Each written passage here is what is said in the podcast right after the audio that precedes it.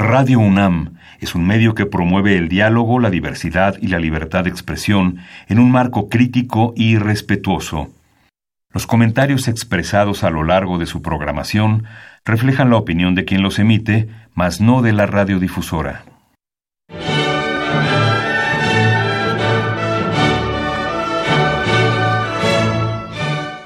Diálogo Jurídico Derecho, Cultura y Humanismo. Programa a cargo del maestro Eduardo Luis Fejer.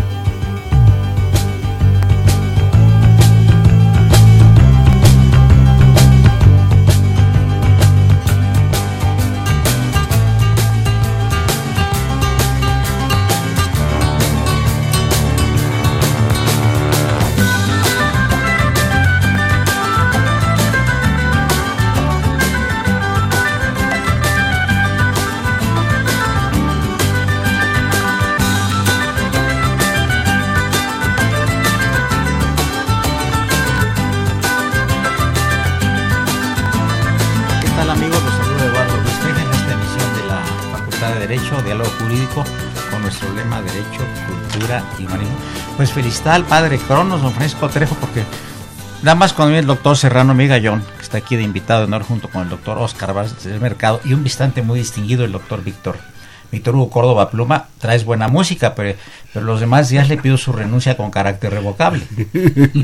y saludo a Socorrito en los controles, como siempre, y al niño de la radio, Raúl Romero y Escutia, recién desempacado de las costas mexicanas. Pues amigos, eh, en pláticas con el doctor Serrano Migallón, con Oscar Vázquez del Mercado, eh, estábamos analizando en la Facultad de Derecho hace unos días el problema de las migraciones, que no es un, problema nuevo, históricamente ha existido.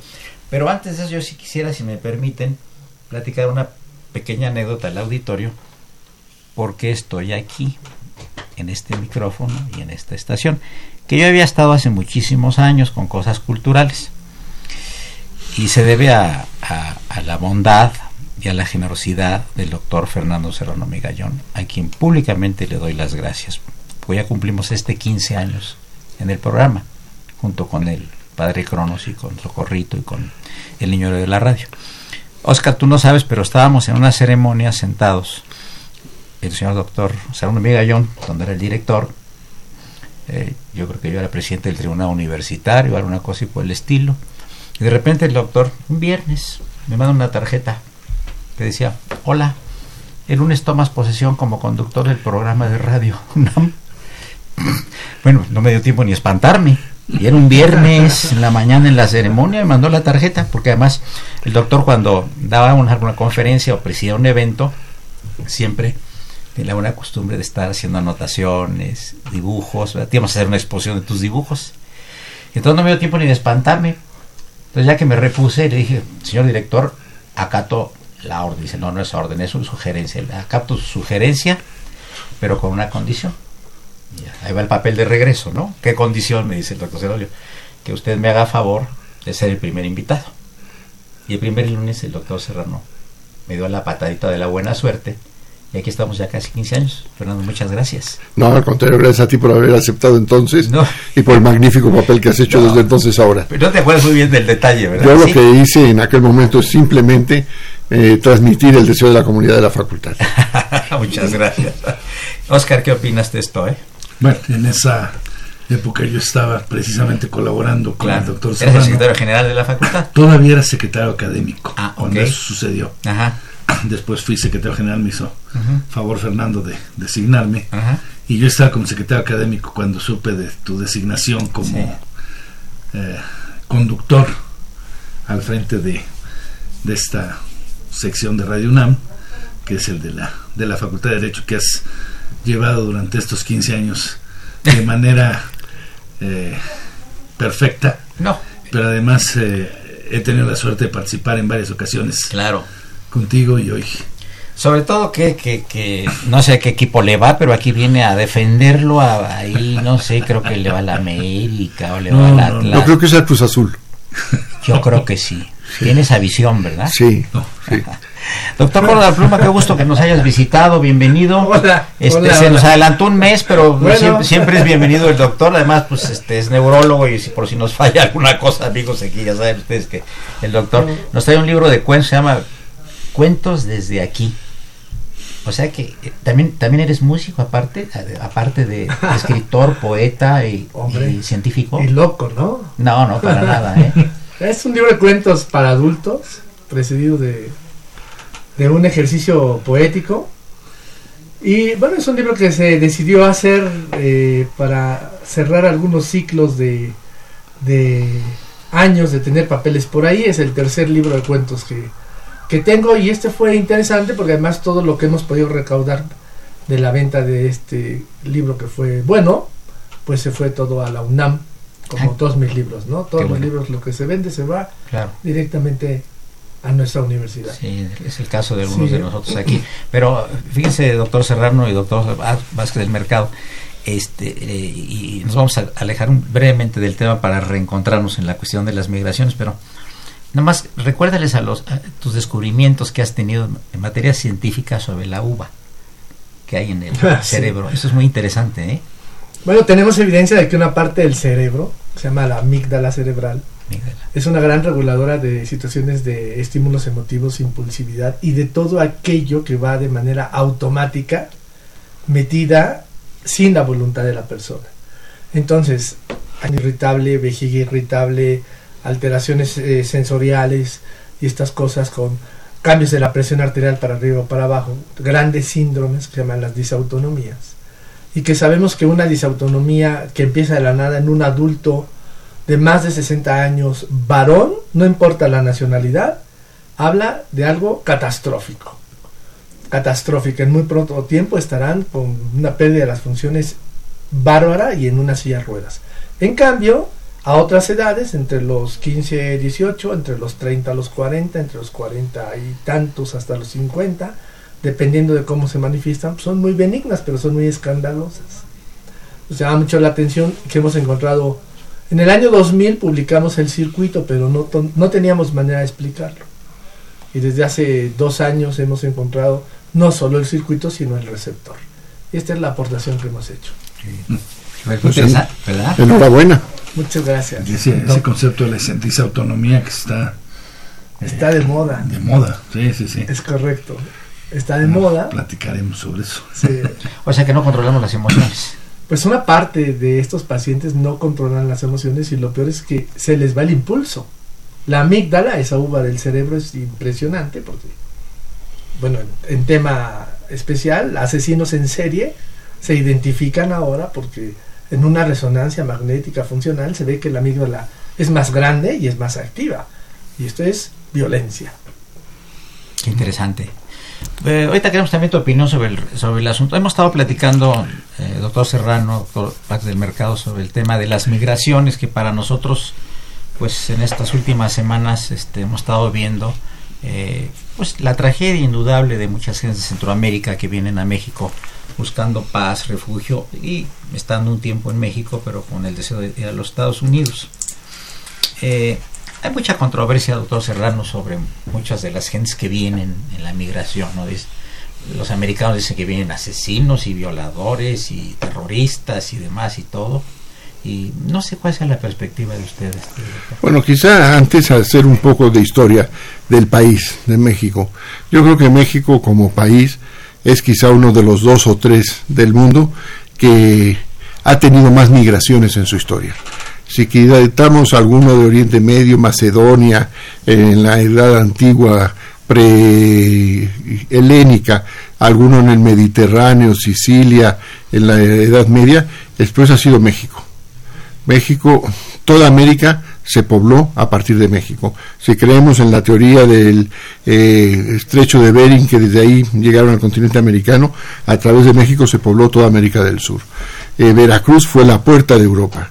Eh, Europa España y luego todos los países de Europa entraron a América a través de Veracruz. Y, América y Europa se abrió a Oriente a través de la nao de China. Entonces México ha sido quizá el cruce de culturas más importante, uno de los más importantes en toda la historia de la humanidad. Eh, como país de asilo, desde, la, desde antes de ser México, en la época de la colonia, siempre hubo muchos que vinieron a México en busca de asilo, de protección, de acogida. Tenemos desde el propio Simón Bolívar, al que la abuela Rodríguez le llamaba el caraqueñito. Eh, luego con la cuando México se independizó muchísimos de los líderes de los países que se querían independizar vinieron a México a brevar en ideas y a organizarse y luego eh, en el México revolucionario, en el México independiente, ha sido permanente la afluencia. Eh, fundamentalmente en el siglo XX, las grandes migraciones, primero de la Segunda Guerra Mundial, españoles, judíos, alemanes, austriacos, polacos y el, el cono sur. Ahora se está presentando un fenómeno de migraciones, pero con características distintas, que son las migraciones de origen económico o fundamentalmente económico, de gente que extraordinariamente está pasando por unos periodos de hambre y de penuria eh, lamentables. Esto se está dando en México rumbo a Estados Unidos, pero también se está dando a través del Mediterráneo de todos los que van de África y quieran alcanzar algún puerto europeo. En estos dos minutos que nos quedan del primer, del primer este segmento, mi querido Oscar, ¿cuál es tu opinión? Eh, iba a hacer un, comentario con lo último que comenta doctor Serrano Fernando en relación precisamente que pues, esas migraciones que ha habido en Europa, eh, tanto de África hacia Europa, han sido también muy, muy importantes. En algún momento, eh, tanto España como Francia han recibido muchas migraciones en ese sentido.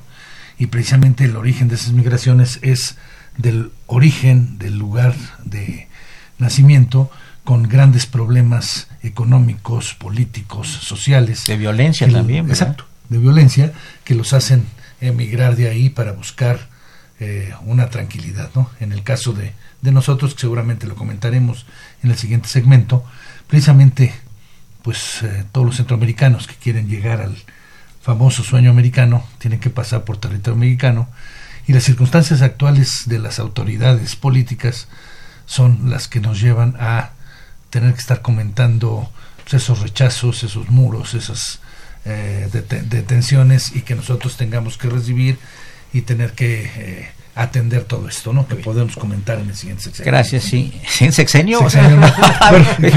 Qué amable. Oye, sí, por favor, pues dando la buena, ¿verdad? Segmento. amigo, nos vemos en el siguiente sexenio dentro de tres minutos. sí, así, quién sabe. Les recuerdo que están invitados los doctores Fernando Serrano Migallón, exdirector de la Facultad de Derecho, con una enorme trayectoria académica, inclusive política, fue subsecretario de Educación recientemente y el doctor Oscar Vázquez del Mercado, distinguido catedrático de la facultad y especialista en muchos temas. Por supuesto, invitado especial el día de hoy, que se nos adelantó nada más. Todas las de sexenios y el doctor habló de un mes, el doctor Víctor Hugo Córdoba Pluma. Soy Eduardo Luis Fejer, continúen en el 860, estoy Radio Universidad Nacional Autónoma de México.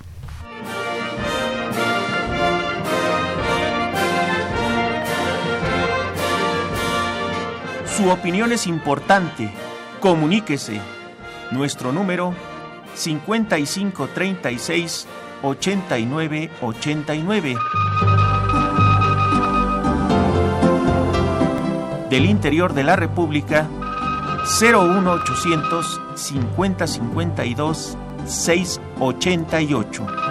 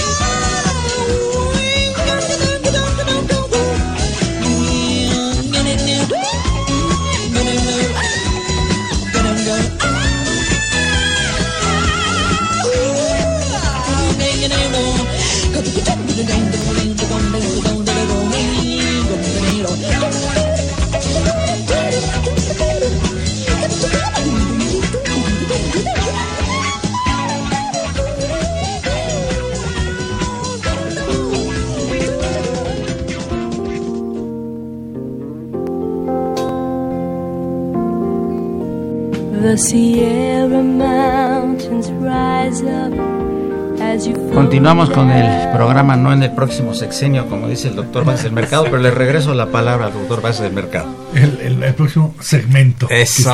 ¿En qué estaría pensando? Pero ¿en qué estaría pensando en relación con esto? Sí. Pero te, te mencionaba que, que en efecto eh, las migraciones que nos están que nos han correspondido, como decía el doctor Serrano y platicamos ahorita en el intermedio, el doctor, este, nos han puesto en una circunstancia en la cual pues tenemos que actuar. ¿Actuar en qué sentido?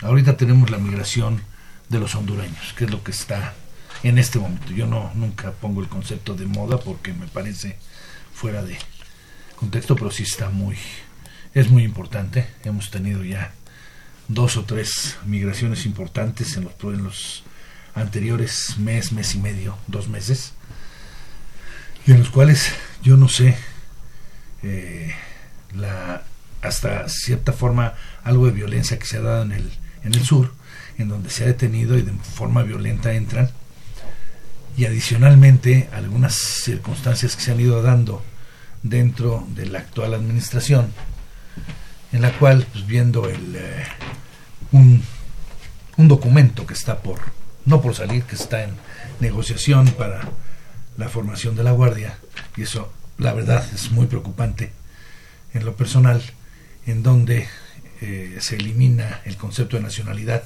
mexicana.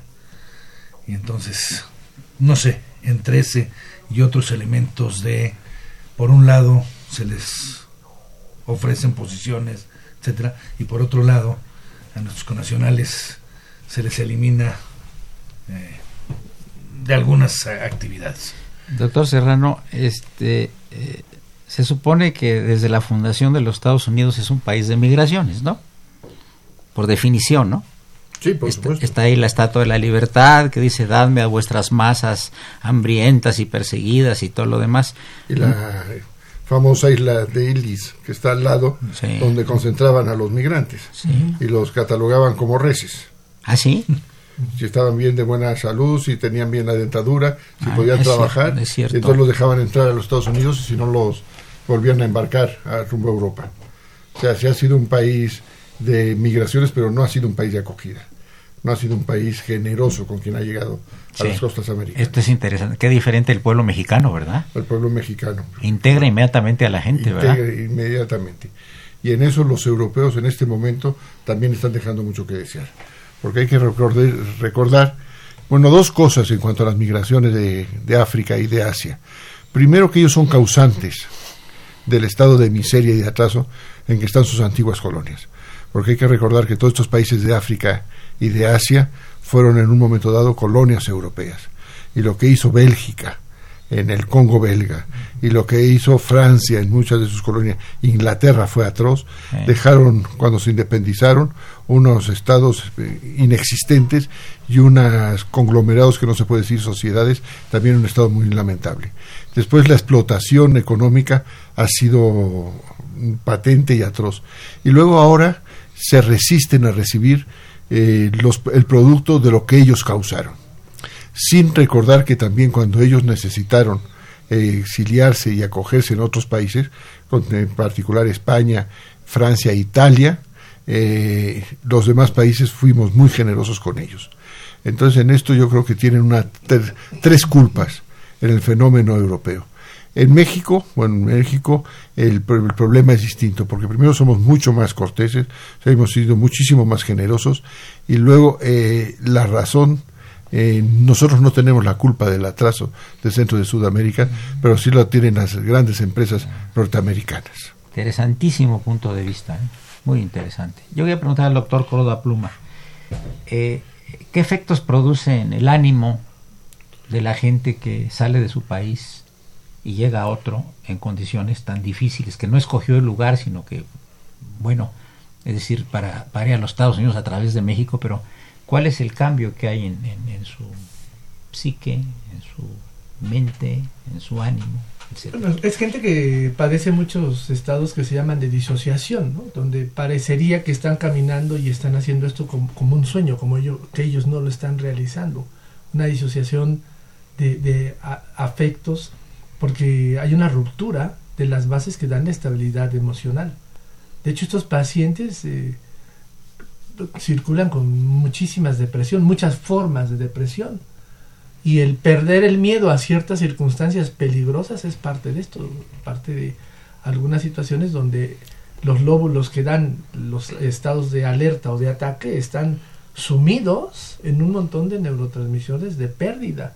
Son gente que además se enfrenta por primera vez eh, la locura, sobre todo muchos de ellos que están en el borde, en su, su, naturaleza de un borderline, ¿no? Y aquí vale la pena hablar de estas cosas tan terribles, de cuando la gente va arriba de la bestia, ¿no? Pues no es un viaje fácil, y cuando la bestia entra en estas partes de, de los túneles, sabemos que ellos se, se, pegan, con ese miedo se pegan a las maderas de, de los furgones, porque solo escuchan ruidos de...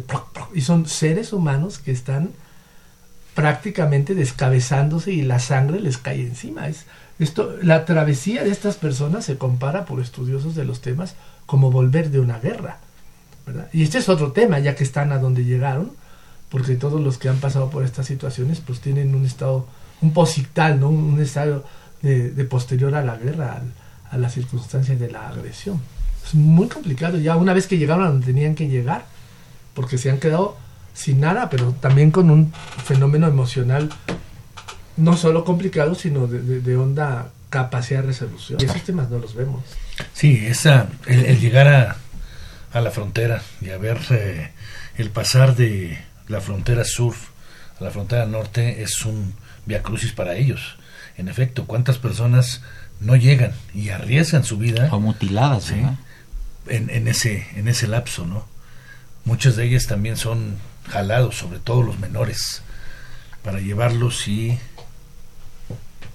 pervertirlos en situaciones de narcotráfico, etcétera. Prostitución también. Prostitución, mucho de eso. Es decir, el fenómeno migratorio está asociado con muchas cuestiones graves, psicológica, físicamente, son, son muy graves. Y el llegar a una frontera en donde se ven rechazados y solo aquellos prácticamente que cumplen con el, los eh, elementos jurídicos para poder pasar una visa, etcétera, pues cuántos, de qué porcentaje podríamos hablar que de los X número de hondureños que en este momento están pasando y refiriéndonos a esto, pueden traer documentos para poder entrar a Estados Unidos. Antes de, pasar al, al, siguiente sexenio, como dice el maestro Oscar Vázquez del Mercado, eh, a ver, doctor Serrano, Héctor López Torres pregunta, ¿qué tan viable sería hacer inversión en industria en Centroamérica financiado por los gobiernos de Estados Unidos y México para evitar las migraciones masivas? No, factible es muy factible, evidentemente. Hay dos problemas. Uno es de, eh, de cantidad de recursos. Primero, eh, ¿qué vamos a hacer primero? ¿Invertir en Centroamérica o invertir en zonas en México que están con muy poca inversión? Hacia dónde vamos a canalizar. Y segundo, la voluntad política de los Estados Unidos, que yo creo que los Estados Unidos no tienen ninguna voluntad política de resolver en serio el problema. No quieren que les llegue a sus manos, pero no tienen ninguno, no quieren echar mano de ninguno de los recursos efectivos que podrían tener, como es el desarrollo económico de la región. Lo mismo pasa con el tráfico de drogas. El tráfico de drogas, ellos se quejan de que llegue a sus dentro de su territorio, pero no hacen nada para controlarlo cualquier turista del mundo que se pasea por Nueva York, por la calle 42, le ofrecen droga y nunca se, se ve a un policía que los detengan. En cambio, se quejan de que los países productores de droga lo envíen ahí. Si se envía es porque hay quien lo recibe y quien lo distribuye. Hay una especie de doble moral, ¿verdad? No, una moral muy clara, el dinero. Bernardino Cruz Gamboa pregunta al doctor Córdoba, ya lo contestó, ¿qué tan cierto es que el migrante puede caer en un estado de psicosis breve? Claro, sí. ¿Verdad? Ya pasaremos. Y finalmente la diplomática Harriet Jones, saludos al panel. El tema es de su interés particular. Llegamos a la parte media del sexenio, como diría el maestro ah. del mercado, y les recuerdo cuando los doctores Fernando Serrano Vega los Carlos del Mercado y don Víctor Hugo Córdoba Pluma. Soy Eduardo Luis Fejer, es el 860 y Radio Universidad Nacional Autónoma de México.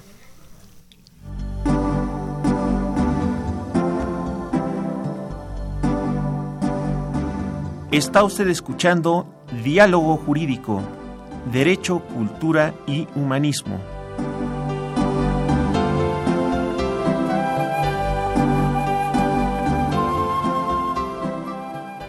A través del 860 de AM. El alma mater del cuadrante.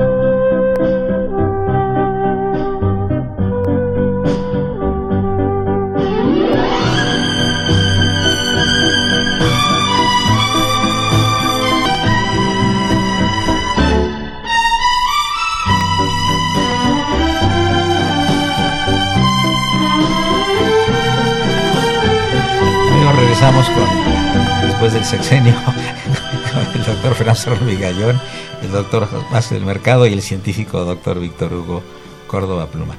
¿Qué podemos abundar más hacia, hacia el futuro de las migraciones centroamericanas a México, querido Fernando? Porque es un eh, ejemplo para mucha gente estar cruzando la frontera. Yo creo que el problema es muchísimo más amplio.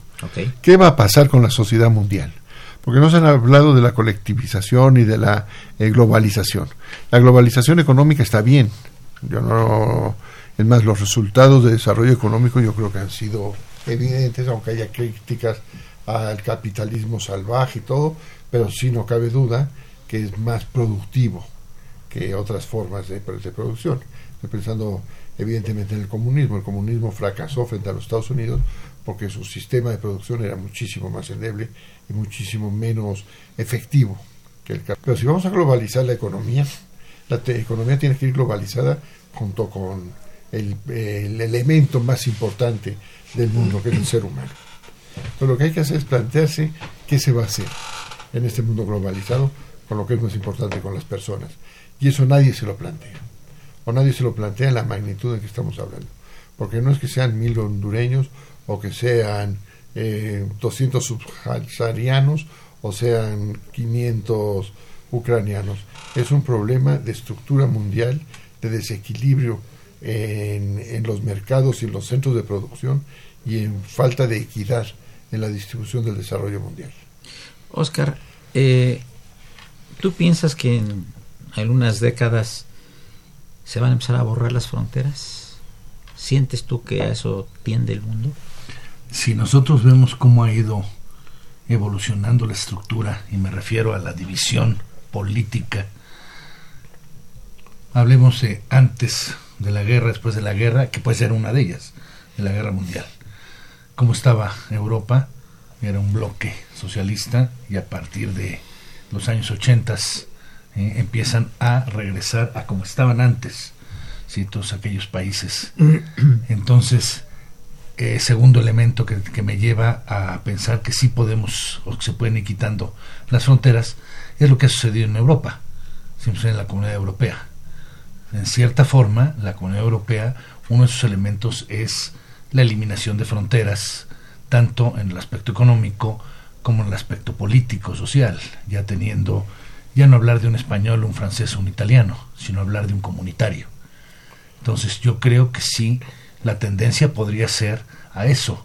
Yo hablaría, por ejemplo, siendo abogado, una unificación de un derecho internacional, como lo, yo lo pienso, una unificación del derecho, y de ello implica también una unificación de eh, países con sus fronteras, pero sin limitaciones.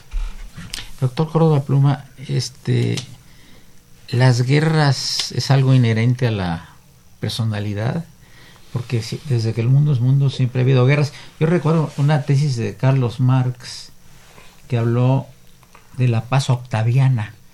Parece que fueron ocho años nada más en el mundo, cuando menos en que, que, que, el imperio romano no participó en ninguna guerra. Entonces su, su tesis sobre eso, que es que estamos viendo constantemente efervescencia, guerras, poder, y si nos reto siglo XX, siglo XIX, siglo XVIII, XVII, XVI, primeros tiempos antes, etcétera, siempre el ser humano está guerreando y finalmente, después de cada guerra, el saldo a veces resulta que es más negativo que positivo por la cantidad de gente que mueren y resulta que está como el gato pardo, cambiamos para quedar exactamente igual. Yo quisiera esta pregunta hacerla, iniciarla con el doctor Córdoba y continuarla con ustedes.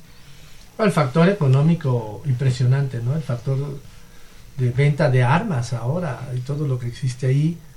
Y lamentablemente el tema de las armas químicas y ahora de las armas biológicas. En personalidades muy específicas.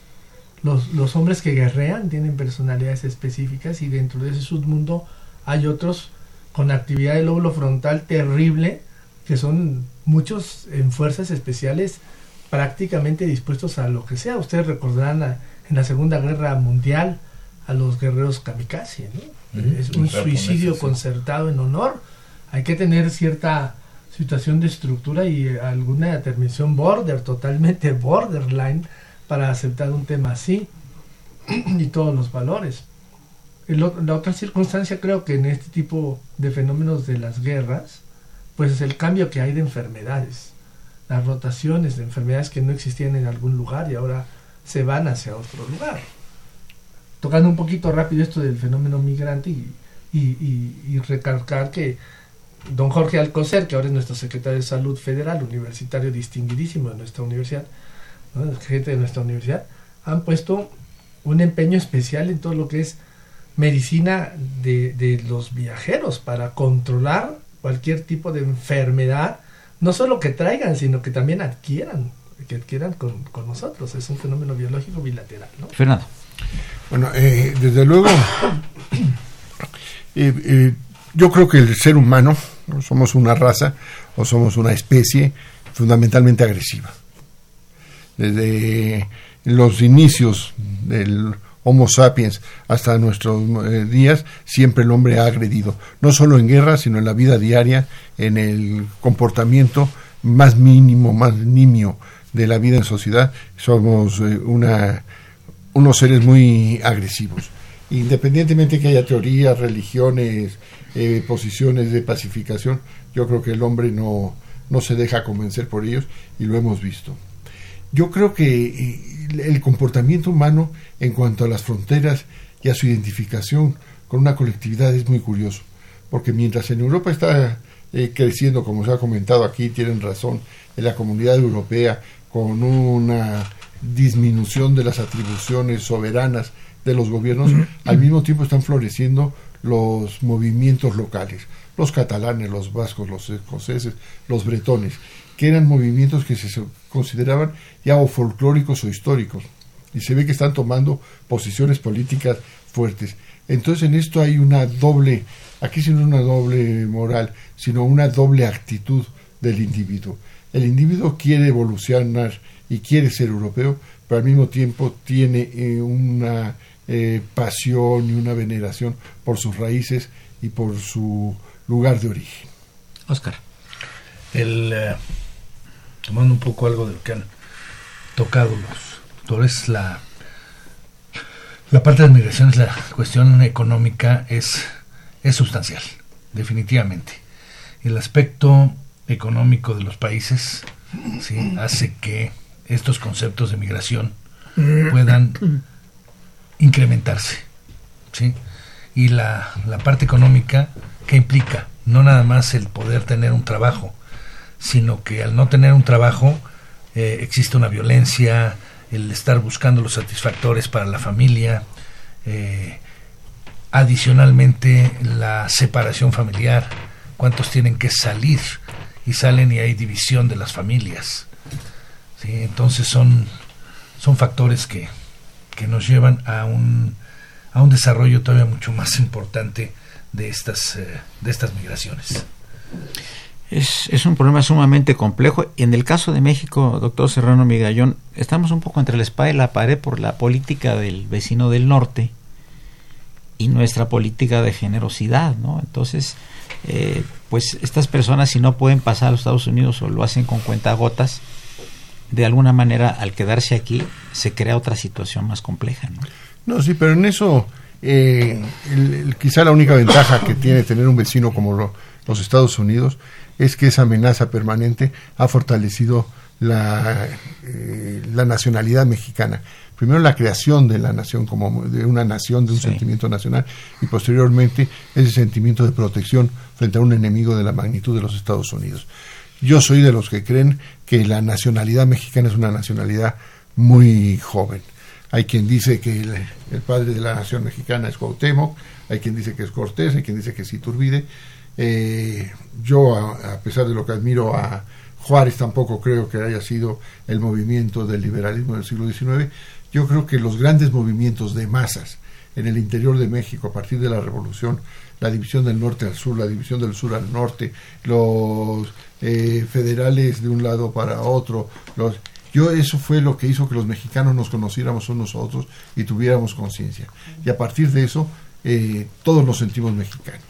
Eh, un chapaneco o un baja californiano, un sonorense o un veracruzano, todos tenemos esa conciencia de un pasado común y una esperanza de un futuro también común y, prometedor. Eh, en eso yo creo que la nación mexicana es muchísimo más sólida, mucho más homogénea que por ejemplo las europeas que fueron reinos o fueron ducados o fueron eh, grupos que se crearon independientemente y luego se unieron de forma voluntaria o de forma obligada, pero que siguen teniendo ese resabio de falta de identidad. Me parece muy Amigos, llegamos a la última parte del, del programa, parafraseando a Oscar Vázquez del Mercado, la última parte del sexenio. no, no, te, no hagas, no adelante, que no adelante vísperas. Quiso decir segmento. Te recuerdo la presencia muy distinguida del doctor Fernando Cerro Migallón, del doctor Oscar Vázquez del, del, Oscar Vázquez del Mercado y de nuestro invitado especial del día de hoy, el doctor Víctor Hugo Córdoba Pluma. Notable científico que, por cierto, nomás coméntanos brevemente de tu premio en el Japón. Ah, el premio mundial en el área de las neurociencias y la disautonomía. Sí, hace muchos años, hace pues mira, fue en el 2000, estamos en el 2019, ya, ya ha pasado. O sea que eras un científico desde hace muchos años, eres científico. Bueno, era un universitario bien guiado por mis maestros y ya, no, no, no tiene demasiado más que hacer. Tú fuiste primero médico, ¿verdad? Sí, yo soy egresado de la Facultad de Medicina de la UNAM como médico general. Sí. Luego hice medicina interna con mi maestro, el doctor Alberto Lipchis, de nutrición. Mm en el, en el, Seguro Social, perdón, y luego con la gente del Seguro Social y de Nutrición hicimos una maestría en Ciencias Médicas. Y ahora estás investigando todas estas cosas tan interesantes. Y ahora estoy en el mundo de las neurociencias, pero con una integración holística como internista. ¿no? Claro, muy interesante.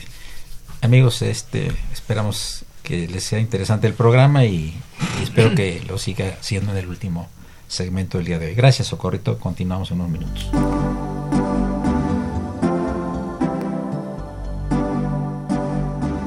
Está usted escuchando Diálogo Jurídico, Derecho, Cultura y Humanismo.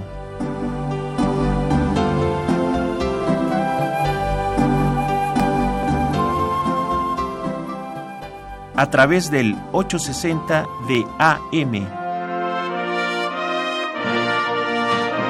El alma mater del cuadrante.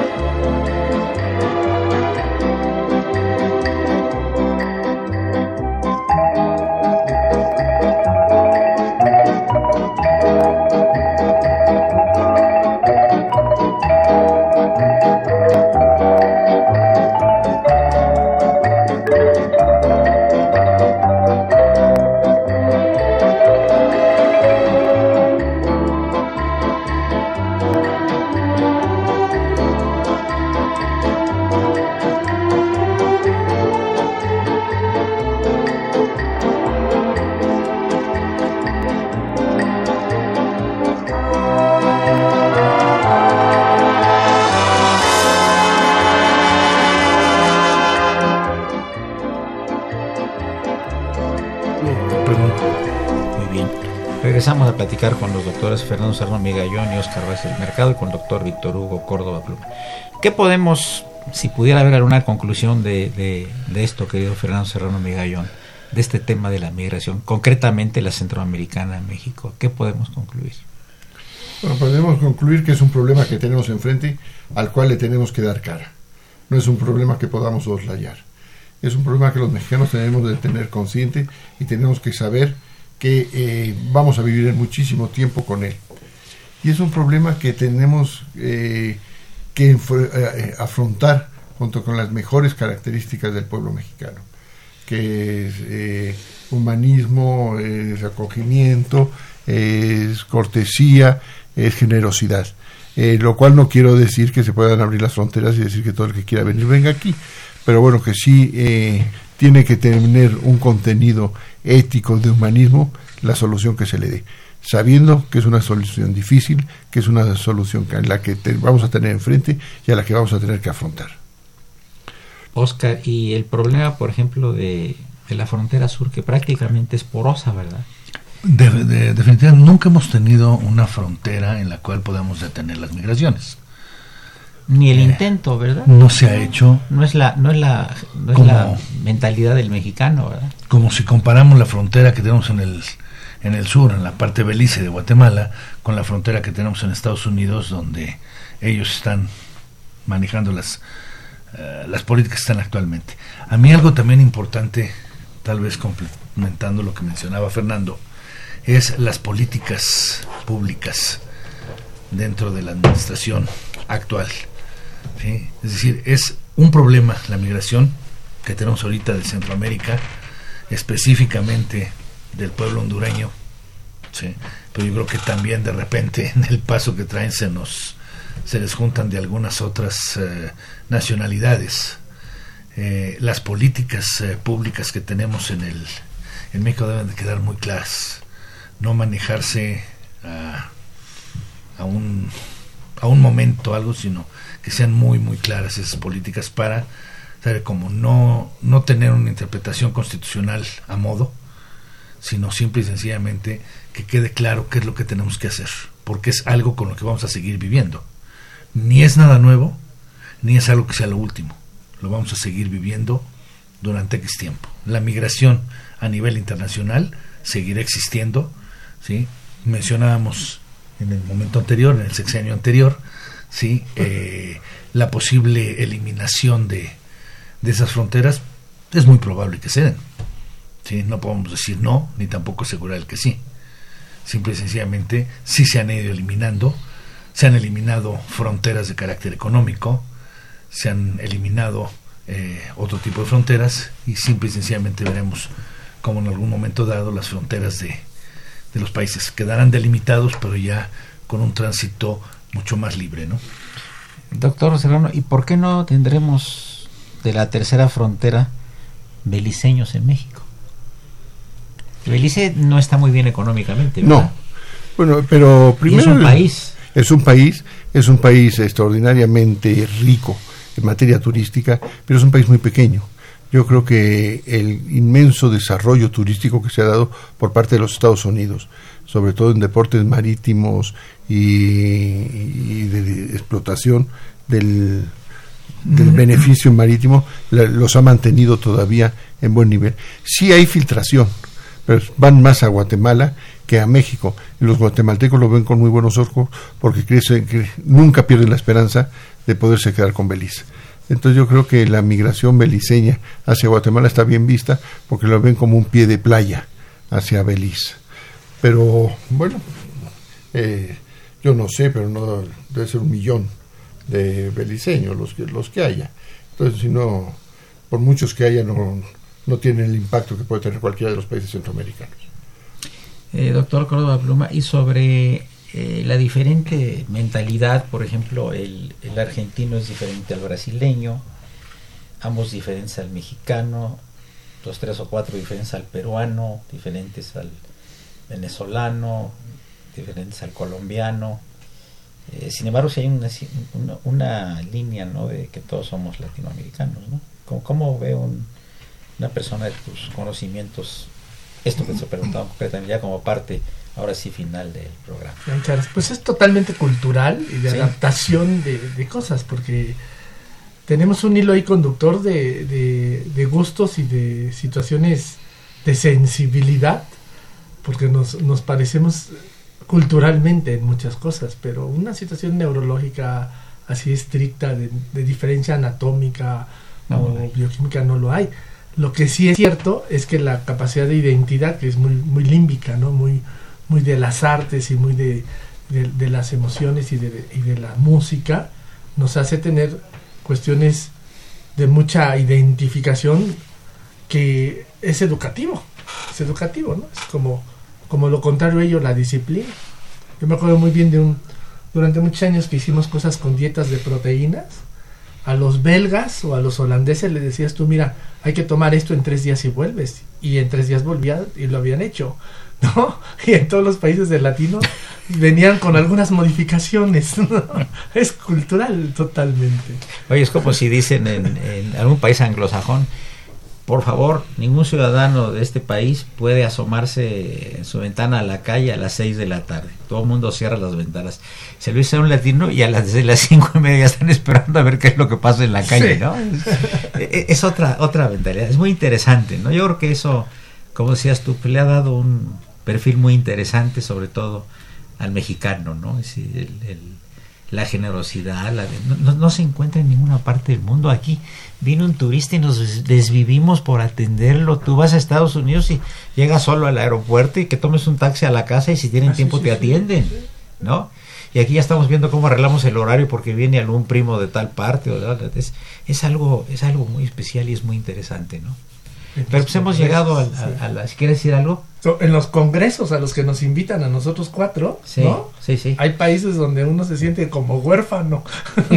Sí, sí, totalmente. Y en cambio aquí llegas y ya, ya le mandaste un edecán al aeropuerto y ya lo llevaste a comer tacos en la noche y luego a, oír mariachis, y, ¿verdad? Sí. Es otra mentalidad muy generosa y pues muy bonita, ¿no? Pues amigos, llegamos a la parte final de, del programa del día de hoy. Yo le agradezco muy cumplidamente al, al querido doctor Fernando Sarro Migallón presencia y comentarios. No, muchas gracias por la invitación. Muchas gracias. Lo mismo al doctor Oscar Vázquez del Mercado.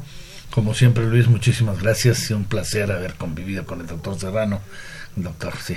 y por supuesto a nuestro invitado especial, el doctor Víctor Hugo Córdoba Pluma, distinguido científico. Muchas gracias. Ya ves que luego hasta me invito solo. Qué bueno, pues, nos da mucho gusto y repetimos el libro del doctor que es eh, Cuentos desde aquí, doctor Víctor Hugo Córdoba Pluma.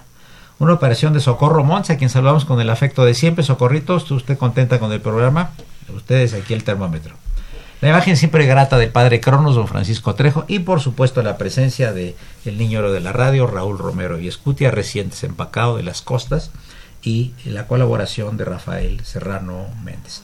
Soy Eduardo Luis Fejer, la mejor de las tardes. Esto es Red Universidad Nacional Autónoma de México.